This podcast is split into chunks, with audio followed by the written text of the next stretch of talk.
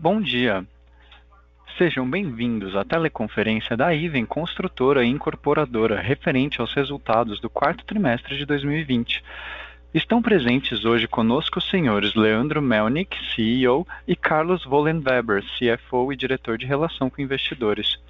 Informamos que esse evento está sendo gravado e que todos os participantes estarão apenas ouvindo a teleconferência durante a apresentação da companhia e, em seguida, iniciaremos a sessão de perguntas e respostas somente para analistas e investidores, quando mais instruções serão fornecidas. Caso algum dos senhores necessite de assistência durante a conferência, queiram, por favor, solicitar a ajuda de um operador digitando asterisco zero. Esse evento também está sendo transmitido simultaneamente pela internet via webcast, podendo ser acessado no endereço www.even.com.br/ri. O replay deste evento estará disponível logo após seu encerramento. Antes de prosseguir, gostaríamos de esclarecer que eventuais declarações que possam ser feitas durante essa teleconferência relativas às perspectivas de negócios da companhia, projeções e metas operacionais e financeiras baseiam-se em crenças e premissas da diretoria da IVEN, bem como em informações atualmente disponíveis para a companhia. Considerações futuras não são garantias de desempenho e envolvem riscos, incertezas e premissas, pois se referem a eventos futuros dependentes de circunstâncias que podem ou não ocorrer. Investidores devem compreender que condições econômicas gerais, condições da indústria e outros fatores operacionais podem afetar os resultados futuros da empresa e podem conduzir a resultados que diferem materialmente daqueles expressos em tais considerações. Os slides da apresentação estão disponíveis na internet para download no endereço www.even.com.br/ri. Gostaria agora de passar a palavra ao Sr. Carlos Vollenweber, CFO, para iniciar a apresentação. Por favor, Carlos, pode prosseguir. Bom dia a todos. É um prazer apresentar os resultados operacionais e financeiros da Even, que entregou excelentes resultados no quarto tri. Primeiramente, eu gostaria de passar pelos destaques do trimestre. Apesar do momento difícil que o Brasil vem atravessando em função da pandemia e consequente maior restrição social, nós vendemos no quarto trimestre 639 milhões percentual IVEN, que representou um crescimento de 7% em relação ao quarto TRI de 19, um cenário ainda sem Covid. Nosso resultado líquido, antes da descontinuidade da operação do Rio de Janeiro, apresentado no gráfico direito superior do slide, foi de 84 milhões no trimestre e 214 milhões no ano, que representa um retorno sobre o patrimônio de 13%. Nós estamos com uma posição sólida de caixa de 1,3 bi, reflexo de uma geração operacional de caixa de 775 milhões no ano, sendo 447 milhões apenas nesse trimestre, fruto principalmente de uma impressionante redução no volume de estoque concluído, de 800 milhões no quarto TRI de 19 para 365 milhões no quarto TRI de 20, representando apenas 21% do estoque total, conforme demonstrado no gráfico ao lado direito inferior do slide. Como consequência, a Iven tem hoje um caixa líquido sobre o PL de aproximadamente 34%. Importante destacar que a quitação da compra do Hotel Fazano pela Gafisa Properties, representando um valor de 248 milhões, se deu em janeiro desse ano, e, portanto, o caixa não está contabilizado no quarto trimestre. Passando para o slide 3, nós vendemos nosso estoque concluído do Rio de Janeiro para o fundo imobiliário ERCR11, conforme divulgado em fato relevante de 21 de dezembro. O estoque alienado consistia em três empreendimentos residenciais, sendo dois no Recreio e um no Botafogo, e quatro projetos de salas comerciais na região central do Rio de Janeiro. Os projetos residenciais representaram 73% do VGV total vendido e os comerciais 27%. Essa venda ela foi importante para a IVE, porque acelerou nosso plano de desmobilização da praça e redução do risco diante de um mercado carioca ainda em crise e com pouca visibilidade de melhora. Essa venda ela representou uma baixa contábil de 116 milhões e uma entrada de caixa true sale de 238 milhões. Dada a descontinuidade da nossa operação no Rio de Janeiro, nós estamos dispostos a alienar dois terrenos remanescentes da IVEN no estado, ambos no recreio. Dado que a nossa expectativa anterior era a incorporação desses terrenos, que consistem na segunda fase dos projetos RG e Luar, ambos 100% vendidos, nós tomamos a decisão de forma conservadora de rever o valor contábil desses terrenos para uma possível alienação. Portanto, reconhecemos nesse trimestre um impairment de aproximadamente 50 milhões desses ativos. No slide 5, apresentamos nosso resultado líquido contábil e resultado pro forma, ajustado pelo impacto da descontinuidade da operação do Rio no quarto trimestre e também no ano consolidado. No quarto TRI, conforme explicado, a venda das SPS mais o impairment dos terrenos, somado ao resultado negativo da operação do Rio de Janeiro, representou uma perda de 173 milhões. Ajustando nosso lucro pelos efeitos não recorrentes do Rio de Janeiro, entregamos um lucro líquido de 84 milhões no trimestre, o melhor resultado do ano, que representa um retorno anualizado de 20% sobre o patrimônio. Fazendo o mesmo ajuste no ano consolidado, nosso lucro líquido recorrente teria sido de 214 milhões, representando um ROI de 13%. É importante destacar que o segundo trimestre do ano ele foi severamente impactado pelo início da pandemia do Covid. No slide seguinte, apresentamos nossos lançamentos, que representaram 482 milhões no trimestre, percentual even, e 1,4 bi no ano.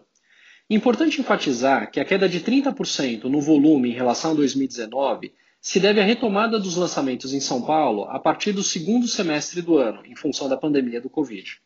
Nossa capacidade operacional é, sem dúvida, em linha com os volumes que nós praticamos em 2019. Dos lançamentos realizados em 2020, 77% foram nos segmentos de média e alta renda, apresentado no gráfico de pizza. Das entregas previstas para 2021, 84% já estava vendido na data base de dezembro de 2020.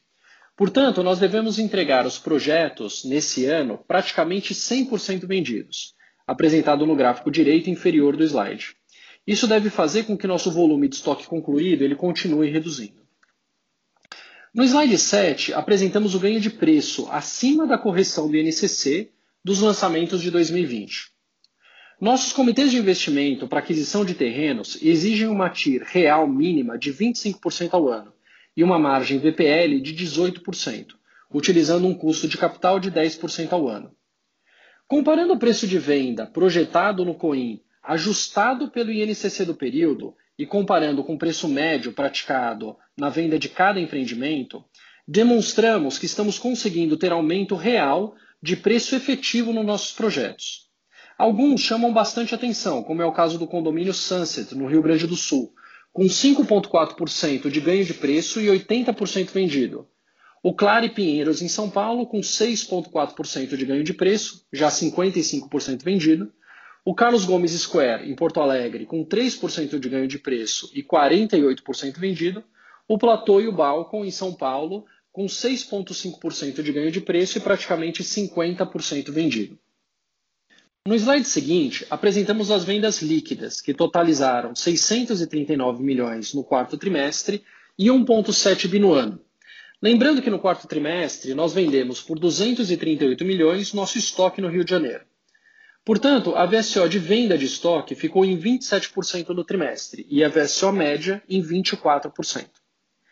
Em função da nossa estratégia de ganho de preço, a VSO dos lançamentos se manteve numa média de 35% nos últimos dois trimestres. Das vendas líquidas do ano, São Paulo representou 63%, Porto Alegre 19% e o Rio 18%, conforme apresentado no gráfico de pizza. Importante destacar que nosso volume de distratos ele continua reduzindo e representou apenas 8% das vendas brutas no trimestre, conforme demonstrado no gráfico inferior do lado direito do slide. No slide 9, apresentamos o detalhamento do nosso estoque, que totaliza 1,7 bi.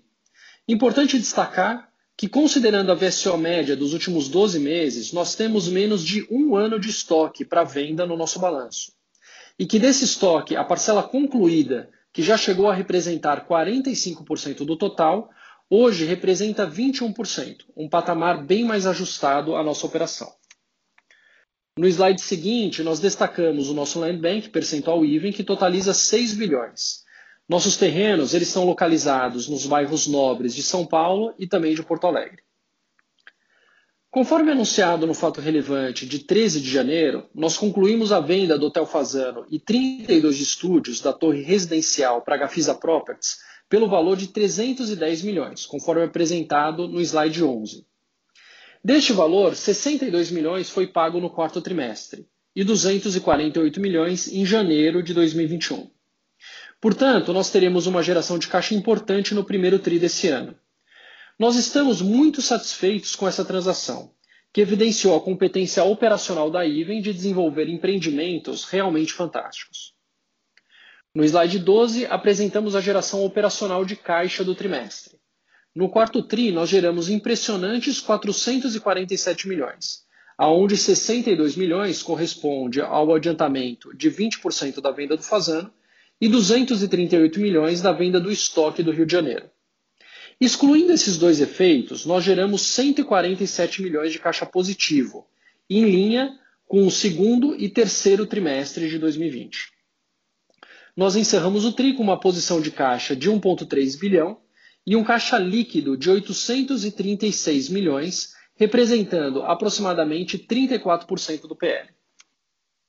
No próximo slide, apresentamos os resultados econômicos. Entregamos 445 milhões de receita líquida no quarto trimestre e 1,7 bi no ano. A redução de 13% em relação ao ano de 2019 se deve principalmente à postergação dos lançamentos em São Paulo no primeiro semestre de 2020, em função da pandemia do Covid, e a paralisações de obra sofridas pela Melnick. No entanto, em função do ganho de 120 bips na margem bruta, nosso lucro bruto foi levemente superior ao exercício de 2019.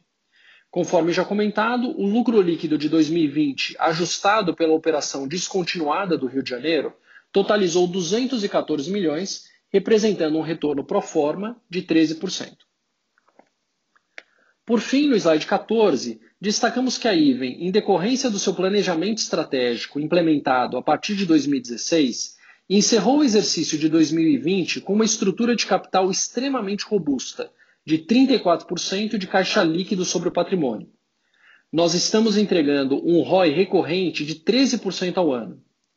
Importante é derivar esse retorno entre Iven São Paulo e Melnick. A Iven, sem a participação da Melnick nos resultados e o impacto da descontinuidade do Rio de Janeiro, já entrega um ROI de 16% ao ano. A Melnick, que ao longo dos últimos 10 anos entregou um retorno médio de 20% ao ano, Após a oferta do IPO, precisará de alguns trimestres até que o investimento dos recursos da oferta gerem o resultado esperado para voltar a seu histórico de alta rentabilidade. Dito isso, é razoável esperar um crescimento consistente da nossa rentabilidade consolidada. Estamos focados na Praça de São Paulo capital, através da marca Iven, e no Rio Grande do Sul com a marca Melnick, regiões que conhecemos o mercado com profundidade e esperamos entregar retornos consistentes aos nossos acionistas. Com isso, eu passo a palavra ao Leandro, CEO da Iven. Bom dia. Essa demonstração de resultados tem um significado muito especial. Fechamos o primeiro ciclo de planejamento estratégico da empresa após a entrada do Fundo Meu Pai em 2015, quando eh, assumimos o conselho e eu assumi a presidência do conselho da IVEN e implementamos, à época, o novo planejamento estratégico da empresa, o planejamento de 2016 a 2020. Nesses cinco anos, realizamos alterações importantes na empresa. Redefinimos o propósito e a visão da companhia. Definimos como nosso principal direcionador a rentabilidade, medida pelo ROI. Buscamos ser a empresa mais rentável do setor. Para atingir esse objetivo, estamos trabalhando com muita energia em diversas frentes Gostaria de destacar algumas evoluções na nossa operação de São Paulo nesse período de 16 a 20. Em termos de eficiência operacional, passamos de 2016 do DNA sobre VGV de 14,6 para no final desse período para 4,7. Resolvemos os nossos problemas jurídicos, as nossas contingências. O nosso estoque residencial chegou no final do quarto TRI de 2020 em 365 milhões, o menor estoque residencial pronto é, dos últimos anos. Somente nesse ano, né, passamos de 800 milhões de estoque residencial pronto para 365 milhões. Nós lançamos no período 20 projetos, 3,7 bi. Esses projetos tiveram um ganho de preço acima do NCC de 5,2% da nossa viabilidade e também em relação à nossa viabilidade interna de lançamento, tivemos um incremento de 20% na velocidade de vendas. Nós compramos nesse período de 5 anos 28 terrenos, 8,1 bi de VGV. Nós geramos de caixa 1,7 bi mais o ex-IPO da Melnick. A nossa posição de caixa hoje de 1,3 bi é, é muito confortável, aonde também geramos a alavancagem da companhia. Nos últimos meses de 2020, ainda dentro do planejamento estratégico que eu me refiro, realizamos o IPO da Melnick e a venda do Rio de Janeiro. Além das operações terem resultados de geração de caixa muito objetivo e significativo, é, eles fe fechamos este ciclo da empresa consolidando o modelo de negócio que acreditamos, concentrando as operações aonde temos competência comprovada.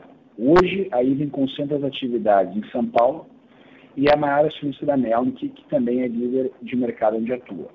Assim, temos mais foco aonde sabemos atuar e diminuímos as chances dos grandes erros que tanto machucaram as empresas do nosso setor nos últimos anos.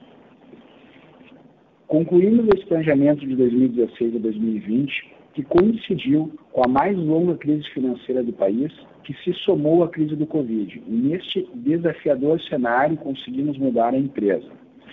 Estamos iniciando o segundo planejamento estratégico dessa gestão, planejamento 21-25, em uma condição muito positiva. A empresa está enxuta e produtiva, executivos alinhados com os acionistas no longo prazo, land bank qualificado, caixa alto, estoque pronto baixo, obras em andamento com boas margens e um modelo de negócio que nos agrada muito. Entendo que depois deste ciclo de ajustes da companhia, onde os resultados operacionais já vêm ocorrendo, teremos pela frente o retorno de bons resultados contábeis. Enfim, estamos muito motivados e com ótimas expectativas para os próximos cinco anos. Gostaria de passar agora para as perguntas. Obrigado. Iniciaremos agora a sessão de perguntas e respostas para analistas e investidores. Caso tenha alguma pergunta, pressione asterisco 1 no seu telefone. Se a qualquer momento sua pergunta for respondida, pressione asterisco 2 para se retirar da fila. As perguntas serão respondidas à medida que forem recebidas. Por favor, aguardem enquanto postamos as perguntas. A nossa primeira pergunta vem de Elvis Credendio, do BTG Pactual. Por favor, Elvis, pode prosseguir. Bom dia, Leandro, Carlos. É, tenho duas perguntas. A primeira, né, abordando aí o tema da desalavancagem da, da, da, da companhia, né, encerrou o quarto trimestre bem desalavancado, e, e, até como o Carlos comentou, né, o primeiro trimestre deve ser ainda um trimestre de geração de caixa forte, tem o recebimento da venda do Fazano. Então, o primeiro ponto é se vocês pudessem comentar como que pensam né, o, o uso dessa geração de caixa forte recentemente se a ideia é distribuir a maior parte mesmo via dividendos ou acham que vão reter mais capital na companhia para investir em terrenos ou obras aqui para frente. É, meu, a minha segunda pergunta é sobre o tamanho da companhia e a estrutura de capital. Né? Hoje no Valor teve uma notícia falando é, que vocês comentaram né, que o volume de lançamentos para 2021 deveria ser algo parecido, um pouco superior a 2020. É, então, mas a Melk tem um plano de crescimento né, para os próximos anos, então queria entender qual que é o volume de VGV anual da IVEN que a gente poderia pensar e, e consequentemente, qual que é o tamanho aí do, do patrimônio que vocês deveriam carregar para suportar essa operação. É isso. Obrigado. Oi, Alves. Obrigado pela pergunta. Bom, uh, realmente a, empresa então chega né, nesse momento com uma geração de caixa consistente, como tu colocou, e, e temos uma visão né, positiva nesse sentido. Uh, e nós uh, construímos um modelo de negócio com o objetivo de ter a condição de geração de caixa de forma né, bastante consistente no sentido da estrutura de capital que formamos para a empresa, certamente isso é uma condição é, bastante relevante para a geração uh, de, de ROI, de ROI, de rentabilidade, uh, de forma uh, a, ter, a termos né, um dos maiores padrões de, dessa, dessa medição nas empresas no Brasil.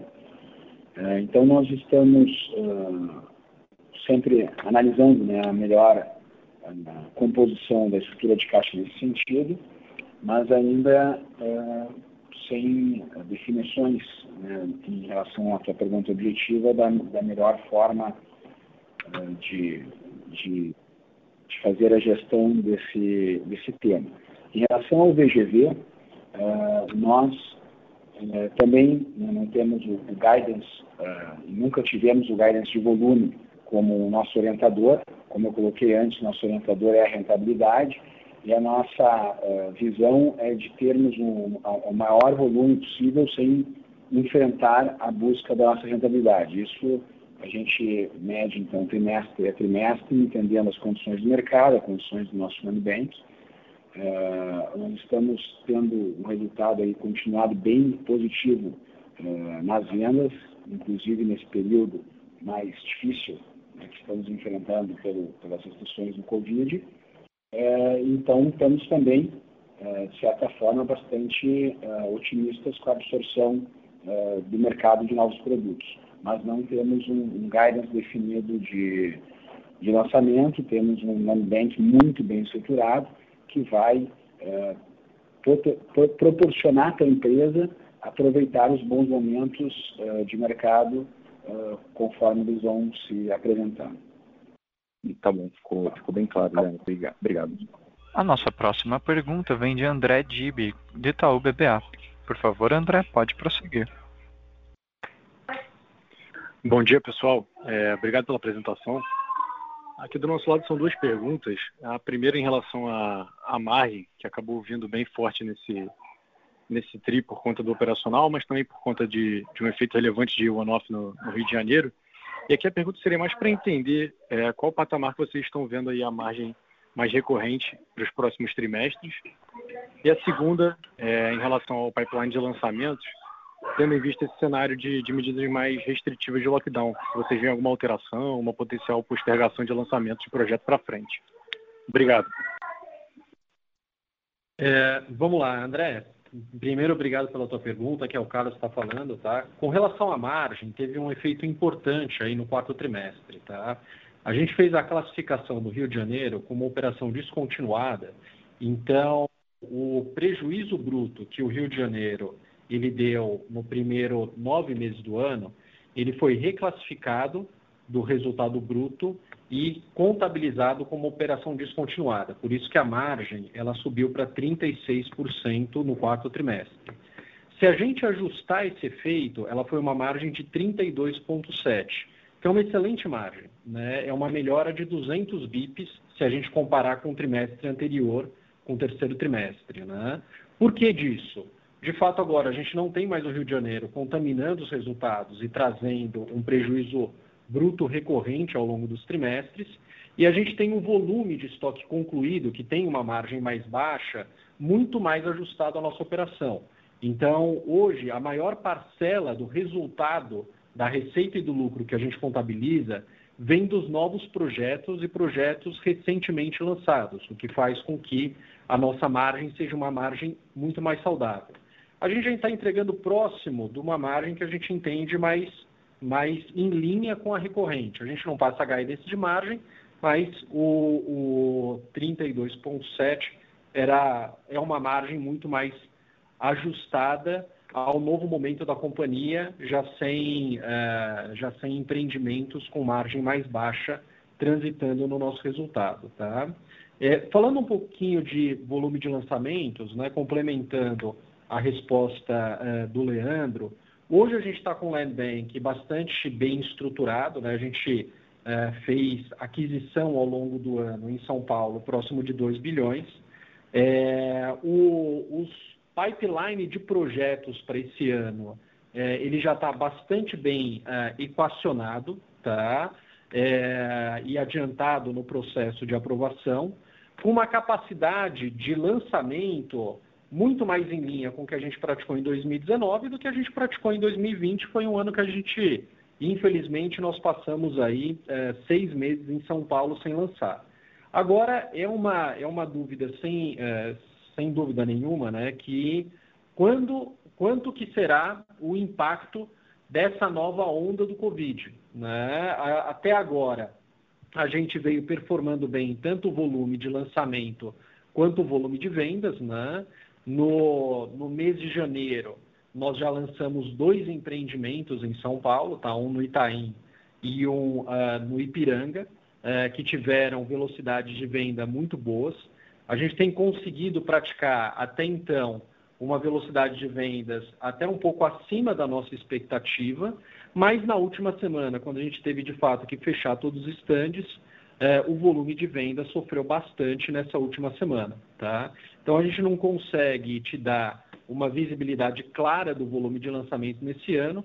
Se, como o, o, o Leandro bem comentou, é, for uma onda que ela seja rápida, né, a gente está muito bem estruturado é, para lançar, mas a gente, de fato, precisa de uma maior visibilidade.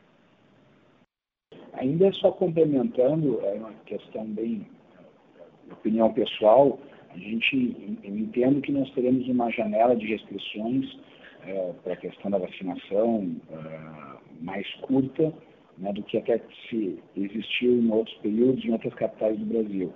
É, então, dentro desse cenário, que obviamente todos nós brasileiros torcemos né, para que ocorra e, e, e muitas dúvidas ainda existem abertos, mas a expectativa é que é, não impacte no volume de lançamentos planejado dentro do ano.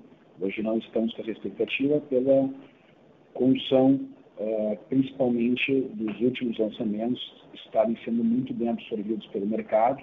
Então, nós estamos com a expectativa de, de, de não impactar dentro do ano o nosso volume planejado. Perfeito, obrigado.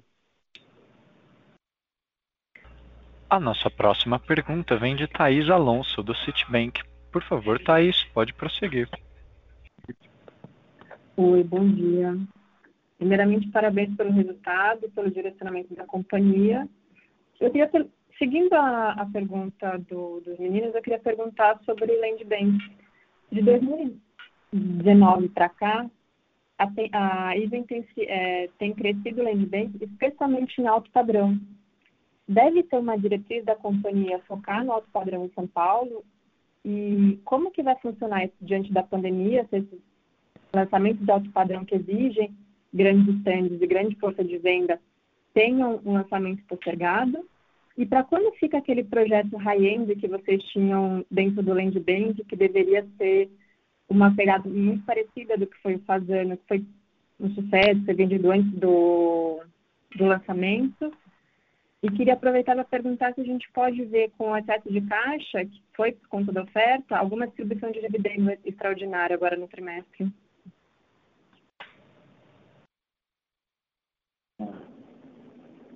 Aí eu, eu não sei se eu consegui pegar todas as questões da, da pergunta pelo questão do áudio, mas vou te responder qualquer coisa eu complemento, tá bem? Perfeito.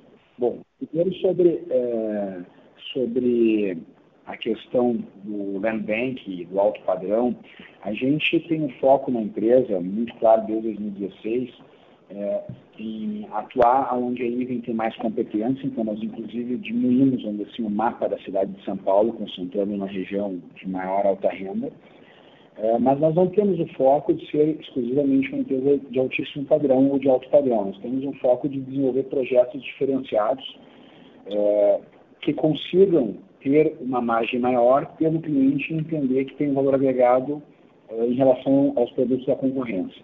Isso pode ser em qualquer padrão, então a gente vem conseguindo trazer isso em vários é, exemplos que, que, dos últimos lançamentos. É, a gente está com muito foco nessa estratégia e a gente vem conseguindo performar bem. Dentro dessa estratégia, ela acompanha alguns terrenos maiores na aquisição do Land Bank, ou seja, terrenos que a gente consegue realmente entregar, tanto na área comum quanto na área individual, qualidade de projeto acima da concorrência. Então, se, se a gente for analisar de forma mais profunda, vários lançamentos nossos vêm tendo essa diferenciação e, essa diferenciação está sendo reconhecida pelo mercado através do preço, do prêmio de preço que a gente vem tendo. Inclusive, na apresentação, o Carlos traz né, um slide com alguns exemplos. O Fazano é uma referência, mas ele não é o nosso uh, único uh, entendimento que ocorreu isso, isso ocorreu em quase todos os nossos lançamentos esses últimos anos. Então a gente é, tende a continuar nessa, nessa mesma leitura de mercado. Ah, o médio e o médio alto padrão e o alto padrão sempre foram né, uma plataforma que a IVEN sempre atuou. E a gente sim é, constituiu um land bank é, distribuído em todos os segmentos, mas com um peso maior no, médio, alto e no alto padrão, que, que são terrenos que a gente conseguiu adquirir é, nesse momento né, de mais oportunidade de composição de bank, que eu acredito que nós vamos conseguir nesse, nesse próximo ciclo é, também é, continuar tendo esse aumento de margem e aumento de preço em relação ao mercado que está trazendo ótimos resultados para a empresa. Em relação a esse entendimento pontual que tu citaste, a gente é, não tem um planejamento nem, de, nem temos nem internamente, nem para o mercado, né, um guidance claro de quando fazer o lançamento. É um empreendimento que a gente acredita bastante nele, que pode ter um desempenho realmente muito bom e que ele está tendo um bom andamento de desenvolvimento. Mas eu não tenho uma. Uh, como passar uma clareza mais objetiva de, de data e trimestre de lançamento.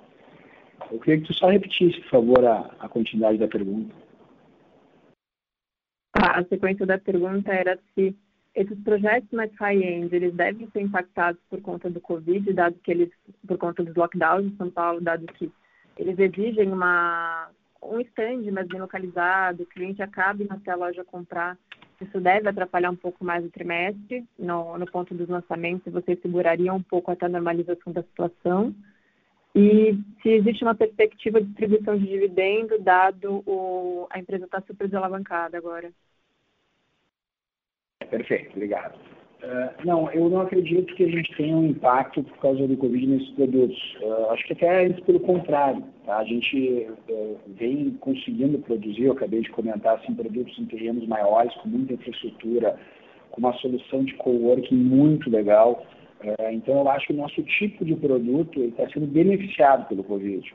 Né? É o empreendimento com muita oferta de soluções dentro do próprio site do terreno né, tanto por infraestrutura e outras uh, questões que nós estamos entregando, pet place, em todos os projetos, grandes áreas de lazer.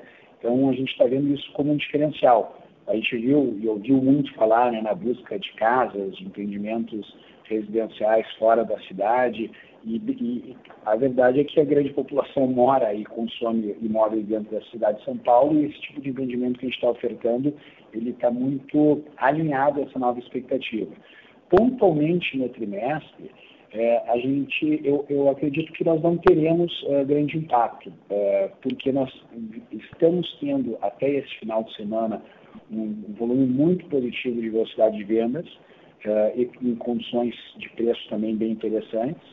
E tivemos agora essas restrições que nós vamos acompanhar, mas eu estou com a expectativa que a gente consiga manter uh, no consolidado do trimestre uh, um desempenho de vendas dentro do planejado. Em relação à sua pergunta de, uh, sequencial de dividendo, eu vou deixar para o Carlos aqui responder. Oi, Thaís, aqui é o Carlos, tudo bom? Bom, de fato, a nossa estrutura de capital ela está é, bastante confortável, sem dúvida. Né? A gente tem uma visão é, bem conservadora no sentido de manter a companhia é, bastante sólida para atravessar qualquer momento de crise. Tá? É, a nossa assembleia ela está programada para o dia 28, agora de abril, e, portanto, a gente, até o dia é, 28 de março, nós vamos divulgar, nós vamos soltar né, o edital de convocação da Assembleia com a proposta da administração e lá vai conter, uh, lá vai conter a nossa proposta de distribuição de dividendos. Tá? Então, até lá eu não posso é, passar nenhuma visibilidade objetiva de qual será o dividendo proposto. Perfeito, muito obrigada. Lembrando que para realizar uma pergunta, basta digitar asterisco 1. Mais uma vez, para realizar uma pergunta, basta digitar asterisco 1. Um momento enquanto coletamos as perguntas. A nossa próxima pergunta vem de Marcelo Mota, do Banco JP Morgan. Por favor, Marcelo, pode prosseguir. Oi, boa tarde. É, eu fui desconectado por um período, então se a pergunta for repetida, fique à vontade para a gente falar offline.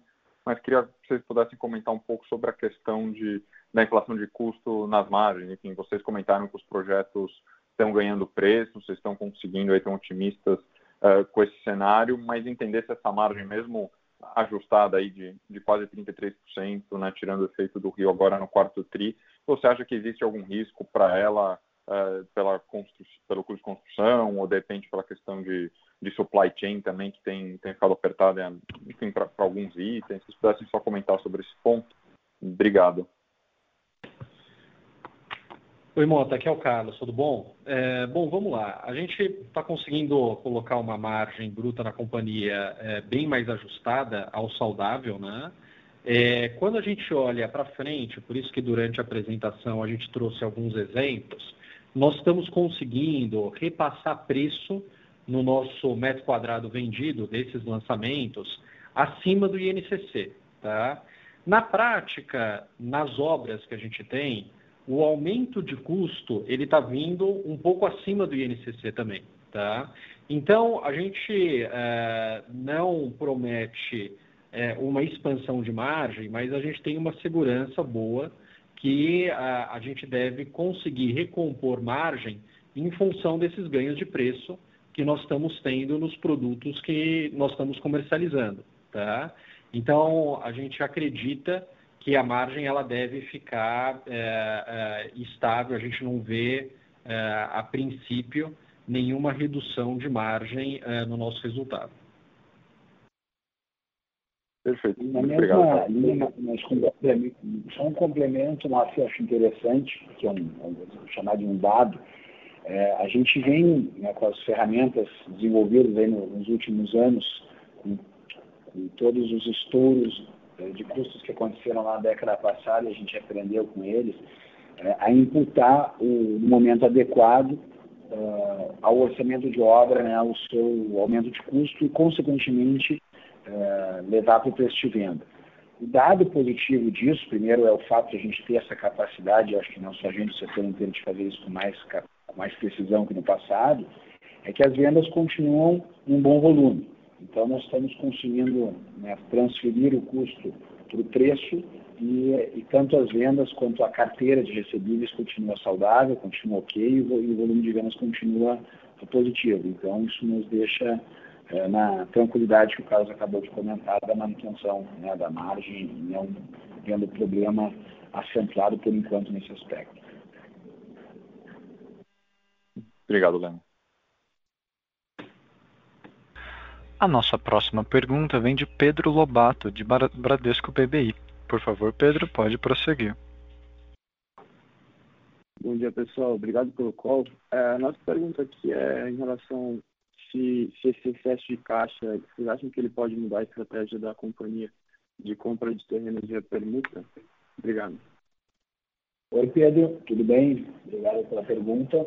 Uh, não, uh, não vai mudar a estratégia geral né, da companhia. A gente tem uma estratégia que acho que até a tua pergunta já me ajuda a responder. Ela é uma estratégia, né? ela não é uma, uh, uma questão de oportunidade pelo momento que a empresa passou ou pode vir a passar. Nós acreditamos muito numa visão de proteger o ROI, de conseguir ter uma companhia que tem uma saúde de gestão que possa colocar o terreno no mercado no momento adequado, é, no momento que o, produto está sendo bem recebido e não pelas pressões, às vezes, de outra estrutura de capital, no quesito de compra de terreno.